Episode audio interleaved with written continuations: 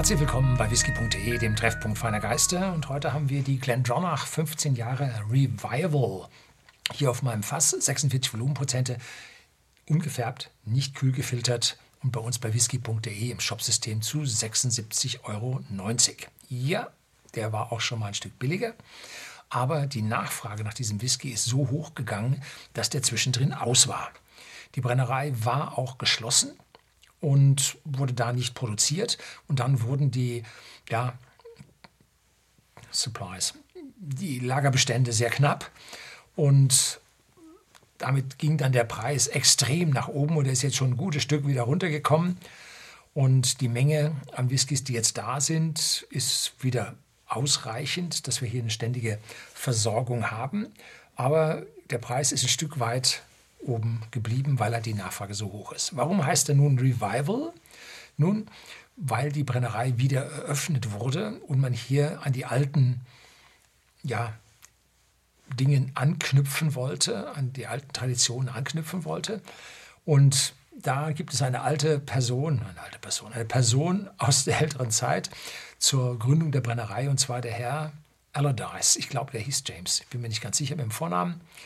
Und der hat diesen Whisky im Direktmarketing in, ja, nach Aberdeen verkauft ins Rotlichtviertel. Und der Herr muss wohl etwas schillernd gewesen sein. Ihm haftet da so ein Ruf nach. Und bis zu dem ja, Revival mit diesen neuen Flaschen stand es auch noch hinten auf der zwölfjährigen Flasche drauf. Wenn Sie also eine alte zwölfjährige Flasche von Glendronach haben, können Sie das noch lesen. Bei der neuen steht es dann an dieser Stelle nicht mehr drauf. So, ich glaube, das war's. Ich habe die Flasche jetzt ein Dutzend Jahre nicht probiert, zumindest mal nicht hier vor laufender Kamera. Zwischendrin, meine ich, haben wir mal ein, ein Live-Tasting gehabt mit Glendronach. Irgendwo da habe ich das mitprobiert.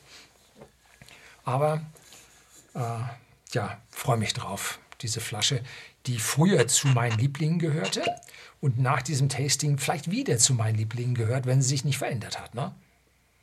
Steckt man ja nicht so wirklich drin wenn hier eine Übernahme in der Brennerei passierte durch einen anderen Eigentümer, was dann da am Ende nun rausgekommen ist.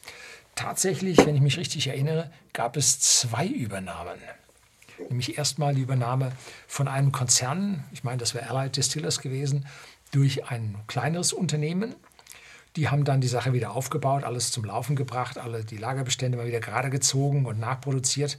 Und dann haben sie verkauft an ein größeres Unternehmen. So, also das ist so mein, mein Kenntnisstand. Ja, oh, riecht schon toll. Fruchtig mit einer massiven Vanille- und Karamellnote, süßes Karamell. Ganz angenehm in der Nase, einschmeichelnd, wundervoll. Und im Hintergrund kommt dann so eine etwas kühlere Note, vielleicht aus den 46 Volumenprozenten, so eine, so eine Kirschnote, eine leichte Kirschnote. Ja, und noch ja, dunkle Beeren, dunkle Schokolade. Na, sagen wir erstmal Schokolade, dunkel ist sie noch nicht. Und dann kommt Orange. Orange mit dazu. Und dann aus den Sherryfässern natürlich überall liegt dazwischen die Nussigkeit. Auch wenn ich das jetzt in einer gewissen Reihenfolge erklärt habe, das ist alles gleichzeitig da. Ne? Also wenn der eine zuerst das eine riecht und dann das andere, ja, so ist es. Bloß was einem so zuerst aus dem Gehirn rausfällt, das ist halt das, was man zuerst sagt. Ja, wundervoller, komplexer, voller, intensiver Geschmack. War am Korken jetzt nicht so. Dem würde also eine Flasche mit einem dickeren Korken, an dem mehr dranhängt, würde dem deutlich im ersten Antritt hier bei mir, wer riecht schon am Korken, ne? besser gefallen. So, cheers.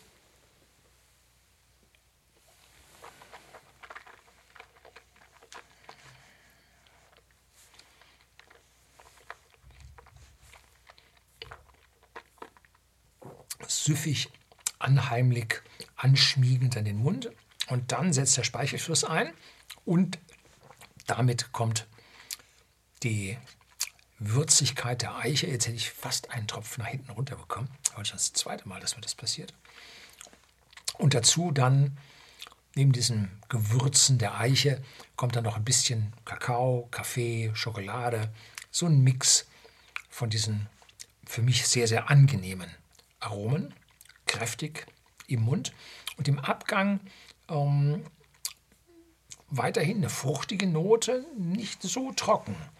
Und dann dunkle Schokolade im längeren Abgang und ja, Würze sich jetzt einschmeichelnd verteilend im Mund. Ja, ha, kann man so lassen.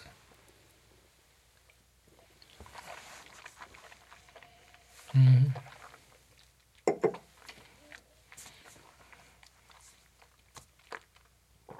Nach wie vor einer meiner Liebsten, kann man wirklich nicht anders sagen. So rundum wohl, ja, abgerundet, abgeschmeckt, aber dennoch mit Antritten, mit einer Ecke und einer Kante, die dann weicher werden. Also genau das, was das Herz des Whisky-Genießers begehrt. Das soll es gewesen sein. Herzlichen Dank fürs Zuschauen.